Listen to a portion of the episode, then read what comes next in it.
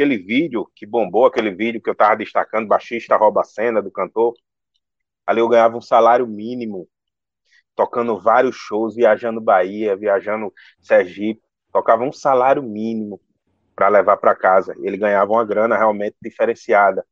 Por isso que existe uma das coisas podre, hipócrita no mundo da música, do forró, que o empresário só quer valorizar o cantor, a cantora. Ah, porque o cantor é lindo. Ah, porque a cantora é linda, maravilhosa, não sei o quê.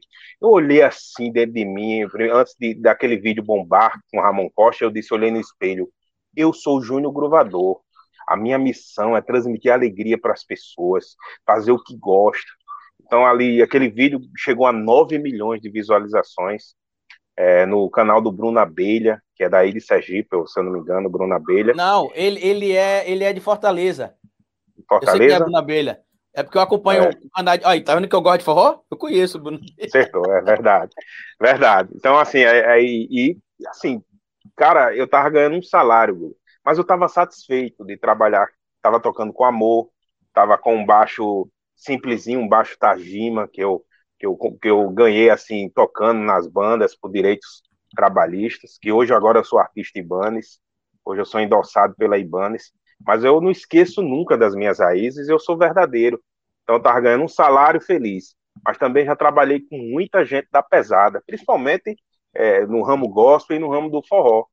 E me decepcionei com muitos artistas que, que, que, que quiseram só montar em cima das minhas costas largas, porque eu sou um gordinho, e, e deram chute em mim. Mas o importante, Guga, é eu tá adiante. Cabeça erguida e bola para frente. Você acha que agora, esse, esse ano de 2021, para vocês que vivem de música, ou que pelo menos vivem em parte de música. Vai ser pior que 2020? Vai ser melhor? Qual que é a perspectiva? O que, que você está achando desse início de ano para quem é artista? Tá difícil para mim. Tá muito difícil. Eu tô passando, eu tô no vermelho. Tô desde o ano passado sem trabalhar musicalmente. Mas eu tive que arriscar.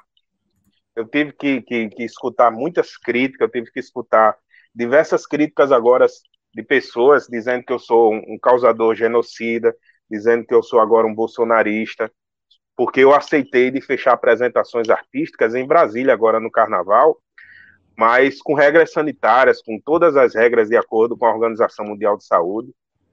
Mas eu sou um cara que eu estou passando por situações pesadas financeiramente e eu tenho que ir adiante. Se eu trabalhei como vigilante com risco, com a arma, com 38, às vezes nem sendo remunerado, arriscando a vida, trabalhando hora extra para dar o melhor para minha família. Por que não tocar em um ambiente que tem um limite de pessoas? Se as pessoas dizem que vão respeitar o decreto, é, o decreto não, vão respeitar o protocolo de segurança, eu vou ter que ir, eu tenho que trabalhar, eu tenho que dar o melhor para minha família, cara. A gente vive num mundo capitalista suado, horrível. Eu não sou um bolsonarista, eu não sou uma pessoa conservador. Se eu fosse um conservador, eu não estava rebolando a bunda dentro da igreja. Se eu fosse um conservador, eu não estava aqui fazendo o que eu gosto com as minhas coreografias. Entendeu? Eu sou um cara que eu quero vencer na vida. Eu respeito todas as opiniões. Eu vivo numa democracia, se é o que diga, né, de acordo com essa política difícil que nós estamos vivendo. Mas eu sou um cara democrático. Eu respeitei todas as opiniões negativas das pessoas mas eu não posso baixar minha cabeça e eu não posso faltar nada aqui dentro da minha casa. Eu tenho uma esposa que é professora, que trabalha numa rede privada, assalariada, ganhando muito pouco. Então, assim, eu pago um colégio particular da minha filha para dar um melhor, porque eu ainda acredito que a rede pública um dia vai melhorar. Se existir um, um, um programa, um projeto político que possa valorizar o professor de verdade.